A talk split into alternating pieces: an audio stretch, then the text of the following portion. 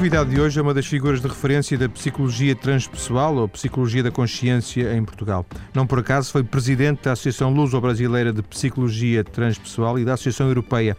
Vítor Rodrigues é doutorado em Psicologia Educacional, é psicoterapeuta, escreveu vários livros, um dos quais sobre regressão de memória, de que falaremos adiante. Vítor, boa tarde. Boa tarde. Foi presidente na década passada de duas instituições onde, não sei, porque era o preconceito, mas onde os portugueses não, não costumam liderar. Eh, como é que isso aconteceu? Uh, vamos lá ver. Foi acontecendo. Eu estou ligado realmente ao movimento dito transpessoal há uma série de anos, foi-me interessando. Fui um dos fundadores da Associação Luso-Brasileira Transpessoal em Portugal também. Até certa altura sucedi, digamos, na presidência e mas um pouco mais tarde também eh, havia uma questão de, de, assegurar também a continuidade na Associação Transpessoal Europeia. E pronto, houve pessoas que me puseram essa hipótese que eu acabei por aceitar alegremente, tentando contribuir para a evolução da, dessa associação. O que é curioso eh, nesta questão do, da, da Associação Luso-Brasileira é que os brasileiros, eh, tanto quanto eu julgo perceber, estão muito mais. De não sei se a palavra é essa, desenvolvidos, pelo menos muito mais uh, identificados com esta questão da psicologia transpessoal, certo? Sabe, é, é Ou é só uma questão de escala? De, de, de... Eh, será um pouco uma questão de escala, mas eu não sei se isso é inteiramente assim. Ou seja, o Brasil é um país onde há um grande caldo de culturas e há talvez uma grande abertura a áreas ditas espirituais, sendo realmente dar atenção, se quiser, à espiritualidade, umas características típicas da psicologia transpessoal. Dar atenção não significa identificar-se com ela, nem envolver-se numa crença muito específica. Indica ter em conta que essa área é relevante para os seres humanos e que é importante estudá-la, tê-la em conta, eventualmente usá-la até. Eh, no Brasil, há de facto esse caldo de culturas, há muita ênfase em espiritualidades diversas, há uma grande abertura a esses setores. No entanto, nos meios universitários brasileiros também tem havido oposição à área da psicologia transpessoal, por vezes, embora agora já tenham doutorados nessa área. E embora haja universidades onde já começa a ser uma área que é considerada nobre, desde que apresentada por, por profissionais credenciados, digamos. E ainda não chegamos à fase da, da, das universidades se abrirem ao transpessoal? Em Portugal ainda chegamos numa proporção muito reduzida. Já houve um ou outro pequeno curso de pós-graduação em Portugal nesta área da psicologia transpessoal, e ainda há, eh, no entanto, a nível europeu, por exemplo, na Universidade de Liverpool, durante 12 anos, funcionou um mestrado em Psicologia Transpessoal. Ainda há outro, eh, não sei agora dizer que, qual das universidades britânicas é que está, porque está de pé, um mestrado nessa área. E há outras áreas, eh, outras universidades, outros países, onde há de facto uma ênfase na área dita da psicologia transpessoal. Nos Estados Unidos há várias universidades, como a GFK, como a ao Institute of Transpersonal Psychology, justamente, ao Saybrook Institute, onde se, uh, onde se ensina psicologia sim. transpessoal ostensivamente. Sim. Aqui em Portugal, uh, o Vítor poderá fazer essa caracterização, uh, sucedeu uma coisa curiosa, não sei se a palavra é até é melhor, mas uh, nestes cinco anos em que eu, de programa em que, que fiz diversos dessas conversas sobre áreas da psicologia transpessoal, houve um determinado momento, portanto, eu apanhei o antes e o pós da uh, ordem dos psicólogos e um dia alguém me dizia: agora com a ordem dos psicólogos não vais poder fazer mais programas sobre, esses, uh, sobre esse tema, porque, tanto quanto eu percebi, é mesmo aqui uh, a nível nacional, existe alguma. Entre os próprios psicólogos, existe alguma, não sei, polémica, alguma divergência de, de pontos de vista, é isso? Bom, haverá. Claro que não se confirmou a previsão, mas. Claro. Sem dúvida que há, e, e bom, por um lado é saudável que haja é, divergências teóricas, divergências de ponto de vista. A Ordem dos Psicólogos, eu penso que oportunamente tem como, e tem como uma das funções, por uma certa ordem na casa, se quiser, estabelecer regras de funcionamento, princípios deontológicos, recomendações para os profissionais, etc. É lógico, é natural que a Ordem dos Psicólogos desconfie dos profissionais que não saibam ter critérios científicos, que não saibam ter isenção. Sejam do transpessoal, sejam, não sejam, não é? Do transpessoal ou de outras áreas. Claro que é verdade que tradicionalmente há alguma desconfiança por parte da psicologia, digamos, um pouco mais ortodoxa face a áreas ditas transpessoais, ou, por exemplo, face à possibilidade de se ter em conta a espiritualidade na psicologia.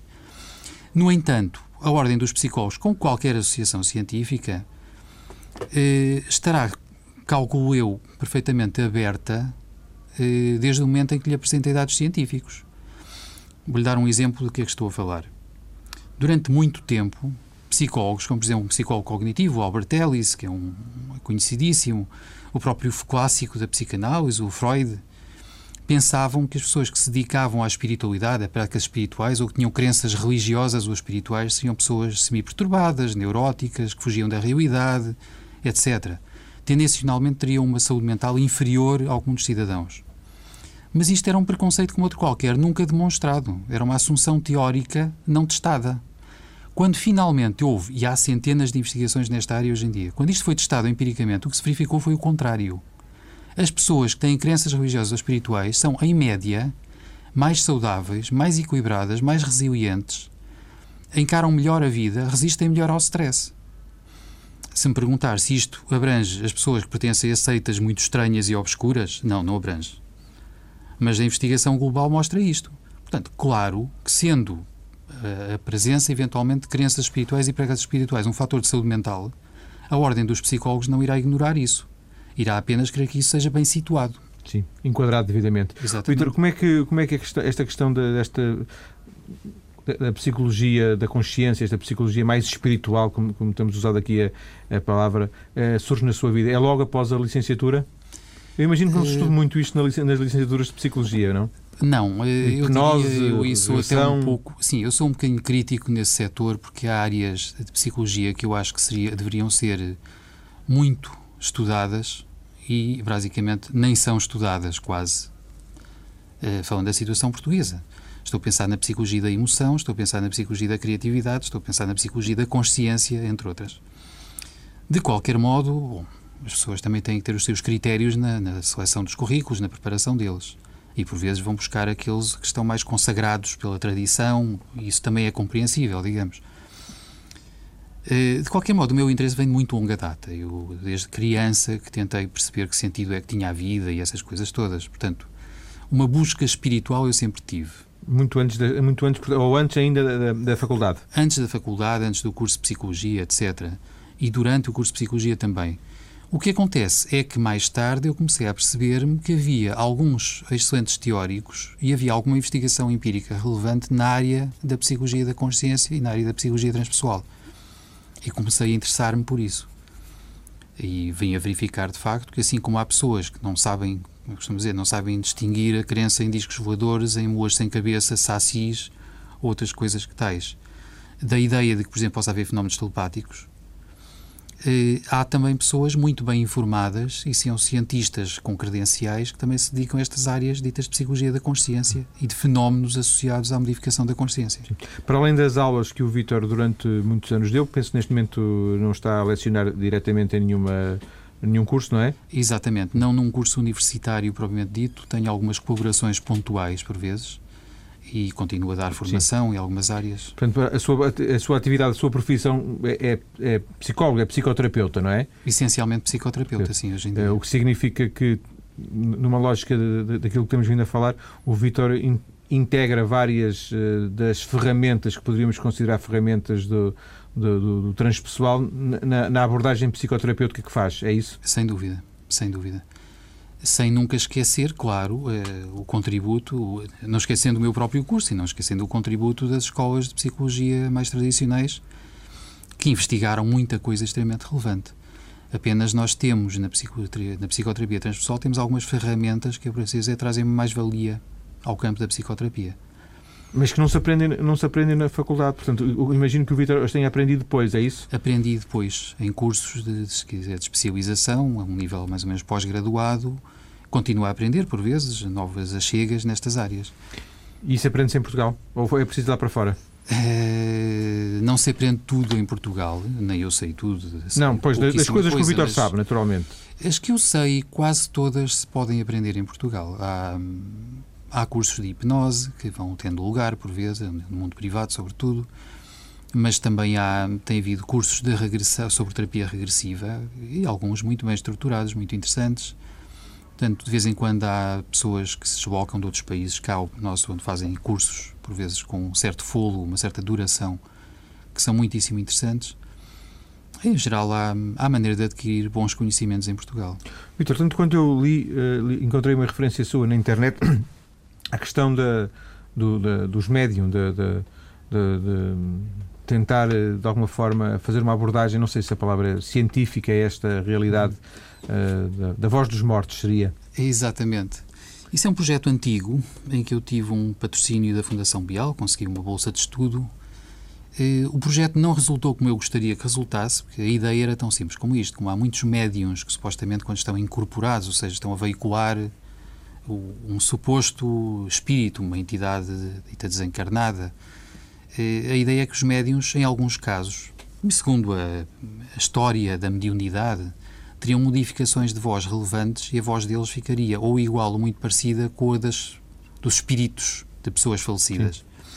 Toda a ideia do projeto era usar isto como uma fonte de teste empírico, ou seja, era tentar, se conseguisse encontrar médios que tivessem alterações de voz relevantes, poderosas, gravar essas alterações e depois usar técnicas do laboratório para comparação dos, dos traços, dos traços, dos traçados vocais do médium quando incorporado, comparado com a sua voz normal, e, se possível, com amostras da voz das pessoas falecidas. Do original. Do original, para ver até que ponto encontrava similaridades. Não era fácil fazer isso? Não foi fácil. Encontrei algumas oposições inesperadas nos meios onde, não esperaria encontrá-las. No Espiritismo? No próprio Espiritismo. Eh, mas, infelizmente, não encontrei as tais alterações verdadeiramente relevantes. Não consegui documentar isso. Acredito que existem, não digo que não possam existir, mas não consegui. Portanto, o projeto, nesse sentido, não foi muito longe. O projeto tinha uma inspiração num facto que esse, esse sim é real, que aconteceu no Brasil, quando o célebre médium Francisco Xavier, Chico, Chico, Chico Xavier, Chico Xavier. Chico Xavier tinha, portanto, ele frequentemente, mesmo em público, recebia mensagens de supostos uh, seres humanos falecidos no passado. E escrevia a toda a velocidade, por vezes com grandes alterações de caligrafia e por vezes assinando uma assinatura que não era a sua. Acontece que foi possível encontrar, que, que, dizer, quer dizer, guardar amostras da escrita do Chico Xavier em sessões dessas e comparar com a escrita verdadeira das pessoas enquanto vivas. E o certo é que essa comparação foi feita por peritos policiais em grafoscopia que concluíram que era a mesma pessoa que tinha uh, falecido. Nas duas circunstâncias era a mesma pessoa. Era a mesma pessoa. Ora, os peritos policiais são extremamente difíceis de enganar. Mesmo, mesmo um falsificador super treinado com condições excepcionais para trabalhar falsificação não costuma conseguir enganá-los quanto mais um médium trabalhando em público a toda a velocidade. Estas coisas, Vitor, deixam-no entusiasmo, não deixam-no perplexo? Entusiasmam-me, sobretudo. Portanto, são, são fonte de, de, de, criatividade, de busca, etc. Claro que o assunto que estamos a falar, por exemplo, a investigação científica sobre o tema da vida além da morte é extremamente difícil. E não conseguiu até hoje, se quiser, uma prova direta, uma evidência extremamente direta, inquestionável, preto no branco. Há muitos dados indiretos, há evidências que sugerem que a hipótese da vida além da morte é uma hipótese com alguma credibilidade, é uma hipótese que se pode considerar com espírito científico. Mas não temos um teste empírico bom, fidedigno para essa hipótese. Como é que, para fecharmos a primeira parte, como é que a psicologia transpessoal olha para o, para o paranormal? Com alguma eh, abertura? De uma maneira muito simples, com muita abertura, porque há uma constatação da investigação sobre o paranormal. Há muito mais fenómenos paranormais quando estamos em estado modificado de consciência. E esse estado é um instrumento de trabalho na psicoterapia transpessoal. Portanto, as coisas acabam por ter uma relação e é não, não, se pode fechar os olhos, no fundo é isso. Não se pode fechar os olhos, tem que se ter em conta que tais coisas são possíveis e surgem. Sim. Vamos eh, continuar a conversa daqui a alguns minutos, depois das notícias. Eh, em estúdio está o psicólogo, psicoterapeuta Vítor Rodrigues. Vamos falar de algumas das eh, ferramentas que, que ele usa na psicologia transpessoal. Até já.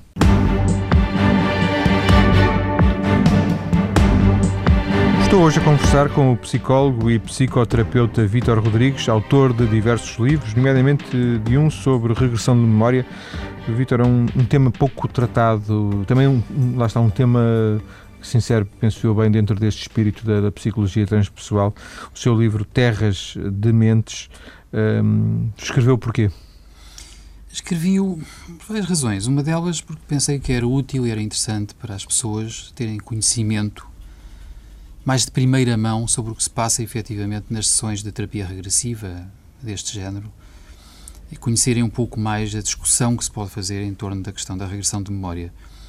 Por outro lado, havia livros que eram muito conhecidos, nomeadamente de Brian Weiss, que apresentavam as sessões de terapia regressiva como elas não são. Eu digo isto muito conscientemente. Porquê é que eu digo isto? Não quer dizer que, se, que ele esteja a aldrabar o público, quer dizer que aquelas sessões que ele apresentava, aqueles depoimentos de pacientes, estavam muito arranjadinhos para, para os livros e não correspondiam à realidade das sessões. É uma certa cosmética, era? Uma certa cosmética, não corresponde bem à realidade das sessões. E eu resolvi apresentar eh, dados que permitissem às pessoas conhecer mais como é que as coisas efetivamente acontecem num consultório. Como elas se tornam também estranhas, por vezes um pouco caóticas, etc. Pensei que isso era, digamos, um documento útil. Hum, é uma coisa que se faz, uh, um, um, no seu caso, por exemplo, é uma coisa uh, recorrente, esta regressão de memória. Em que casos é que alguém pode uh, recorrer, ou dito de uma maneira mais correta, em que casos é que o Vítor acha que uma regressão de memória pode ser vantajosa para o paciente? Ora bem, em muitos casos, as indicações, se quiser, da regressão de memória, e também há o da terapia regressiva, embora também haja contraindicações, que podemos falar disso também, eh, as indicações, por vezes, confundem-se de perto com as indicações por uma grande parte das psicoterapias. Situações de ansiedade, situações de fobia, eh, situações depressivas. Eh, eu diria que, diria que, no entanto, por vezes há aqui um, um aspecto especialmente indicativo, que é o momento em que não conseguimos compreender a origem do sintoma eh, por vezes um grande sofrimento, por vezes grandes aversões que a pessoa tem, grandes medos ou grandes atrações que também não entende, eh, por vezes de facto um, uma tristeza imensa que também não percebe, etc. E aí muitas vezes, se quiser, a regressão de memória é uma técnica que ajuda a, ajuda a encontrar de maneira por vezes rápida, relativamente escorreita, origens para problemas e não basta encontrar origem dos problemas, mas também nos ajuda depois a fazer alguma coisa com isso. Sim, é, é mais difícil encontrar uma solução se não soubermos a causa. Precisamente. E por vezes também não basta a chamada catarse, ou seja, não basta a pessoa encontrar-se com o seu passado e revivê-lo para melhorar, é preciso fazer, se quiser, uma reprogramação, uma ressignificação do passado. Isso consegue-se por vezes, temos de facto instrumentos úteis para isso. Diferenciou, impressão minha, ou diferenciou regressão de memória da terapia regressiva?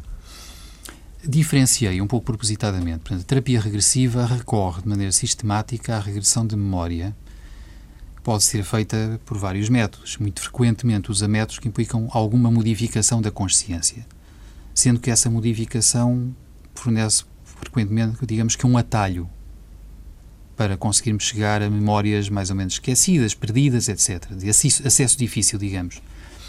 A regressão de memória enquanto tal depende um pouco do que queiramos dizer com o termo. Porque regredir na nossa própria memória é uma coisa que qualquer pessoa pode fazer em certo grau, independentemente de qualquer tratamento. Sim, eu lembro-me quando andava na escola e essas coisas, mas... Justamente, o AT pode fazer um esforço mais ou menos sistemático para encontrar memórias, digamos que perdidas, e às vezes encontras. Portanto, seria mais correto falar em terapia regressiva do que em regressão de memória, é isso? Se estamos a falar de um contexto clínico, sim. Penso que por vezes é melhor falar disso, porque estamos a especificar que há um método terapêutico, há uma abordagem que se centra em torno da memória e que normalmente chega lá através de estados modificados de consciência. E, e nesses estados modificados de consciência estamos a falar de, de, hipnose? Estamos a falar de várias possibilidades. Há um traço comum, aliás, que é comum quanto a mim às psicoterapias de orientação transpessoal, que é o trabalho sistemático com estados modificados de consciência. No caso da regressão de memória, usamos esses estados e induzimos-los através de hipnose, mas também podemos chegar lá através de técnicas respiratórias, de um simples relaxamento aprofundado, por vezes de práticas de tipo meditativo. Às vezes podemos fazer, por assim dizer, quase que apenas uma acentuação do sintoma. Ou seja, a pessoa está ansiosa e nós pedimos-lhe que caracterize e que intensifique essa ansiedade para a sentir melhor a pessoa tem um pensamento repetitivo e pedimos-lhe que o repita, que o incremente ainda mais, etc. Há vários métodos para lá chegar. Por vezes até um sintoma físico pode ser, digamos, como uma porta de entrada através da, da, da, corporalidade para se chegar à regressão. E a hipnose é de, das várias ferramentas possíveis a, a mais radical, a mais extrema? Eu não diria tanto. É uma das mais poderosas e é daquelas que nos permite um trabalho mais bem organizado e mais sistemático. Oito, deixa-me uh, fazer uma pergunta relacionada indiretamente com isto. Foi uma das coisas que eu uma vez ouvi no, no, no programa, foi das coisas mais surpreendentes para mim, uh, resultado da, da, minha suprema ignorância, que seria possível, uh, portanto, esse convidado disse-nos aqui que que nessas situações de regressão de memória, eh, porventura com recurso à hipnose, se consegue ir a memórias eh, eh, pré-natais, portanto, antes de, de, de, nascer? Será possível? Sem dúvida. Sem sombra de dúvida, diria eu, contrariamente ao que alguns colegas meus provavelmente acreditam. Eh, há pessoas que descrevem com muita exatidão acontecimentos que remontam ao tempo da vida intrauterina e que se revelam exatos eh, e aos quais não deveriam ter acesso, a não ser que efetivamente tenham de alguma maneira conseguido guardar memórias da vida intrauterina. Porque na verdade são coisas que teoricamente não testemunhamos, não é? Sim, ou não testemunhamos na altura em que tínhamos quer maturidade nervosa para podermos guardar a informação, quer maturidade nervosa para podermos processá-la de maneira relevante e associada a significados. Um caso de violência, por exemplo, sobre a mãe desse, dessa criança pode ter consequências Justamente. Portanto, temos aqui uma bota difícil de descalçar, porque para a neurologia mais ou menos ortodoxa e vigente, é difícil perceber que isto possa passar-se. Hum, ou seja, a tendência para alguns profissionais será para pensar, e compreende-se isso, que todas essas supostas memórias intrauterinas são apenas reconstruções racionais a posteriori sobre o que seria passado. Coisas que nós vamos ouvindo depois e depois, eh, digamos, eh, construímos uma espécie de uma fórmula e metemos cá para dentro. Precisamente. Agora, isso poderá ser válido em todos os casos, em alguns casos, mas não em todos. Há um livro que foi publicado em Portugal, aliás, há alguns anos atrás, que se chama A Mente do Seu Recém-Nascido, de um David Chamberlain, eh, que corresponde a uma investigação que ele fez prolongada, sistemática, com técnicas hipnóticas, por acaso, em que verificou uma concordância extremamente grande entre narrativas da vida intrauterina feitas pelos próprios, através da hipnose, com as narrativas feitas em entrevista independente às mães. E, e ele também cita uma série de dados de investigação que mostram, pois já por via independente, que parece poder haver, de qualquer modo, uma certa dose de aprendizagem por parte dos bebés quando ainda estão no útero materno. Isso já é investigação bem contemporânea, recente, bem feita, que mostra isso. Não quer dizer que sejam aprendizagens extremamente complexas, Sim. quer dizer, se calhar uma aula de matemática dentro do útero. Sim. Mas alguma medida de aprendizagem alguma medida de capacidade de reter informações que resultam de impressões sensoriais, vozes, sons, uh, eh, etc. Por as variações de tom, de cor e se sim, calhar alguma, dá tudo alguma complexidade emocional. Agora, pronto, é uma área difícil de explicar, mas também, repare que na psicoterapia transpessoal nós aceitamos, pelo menos como hipótese de trabalho, que talvez a consciência humana, talvez a mente humana, talvez a memória humana não estejam apenas dependentes da estrutura cerebral. E, portanto, outros fatores podem contribuir para essa memória, é isso? Exatamente. Vitor, outra, outra das coisas interessantes que hum, também fui, fui ouvindo e fui falando aqui neste programa e que, e que percebi que, que é uma área em que o Vitor de alguma forma também se movimenta são técnicas respiratórias que nos podem ajudar a, a entrar em estados alterados de consciência, é isso? Exatamente. Porque, no fim, nós, nós respiramos e respiramos. No, respirar é uma coisa banal, não é? É o que acontece depois. É, repare, há uma grande tradição, há um grande conhecimento. Encontramos na tradição do yoga, que vem desde os tempos védicos, portanto tem pelo menos 3 mil anos de idade na Índia antiga. Eh, na tradição do yoga usa-se uma série de variações de ritmo respiratório, uma série de variações de profundidade da respiração, tempos respiratórios, etc., para obter efeitos psicológicos, se quiser. Seja de tranquilização nervosa, seja de excitação, seja para dormir melhor, seja para acordar melhor, seja para ficarmos num estado mais contemplativo, etc., ou para modificar profundamente o estado de consciência. Tudo em, em, função da maneira como respiramos? Tudo em função da maneira como respiramos. O que não é demasiado estranho, porque é óbvio que o impacto da respiração na nossa fisiologia é muito grande. Não é por acaso que nos damos mal se estivermos uns minutos sem respirar, extremamente mal. O que é conhecido, e há, por exemplo, trabalhos como os do Stanislav Grof, que é conhecidíssimo na minha área, vieram mostrar que, por vezes, isto chega ao ponto de técnicas de hiperventilação poderem produzir nas pessoas até estados semelhantes, em certa medida, aos que se podem obter com drogas psicadélicas. Portanto, grande modificação do estado de consciência.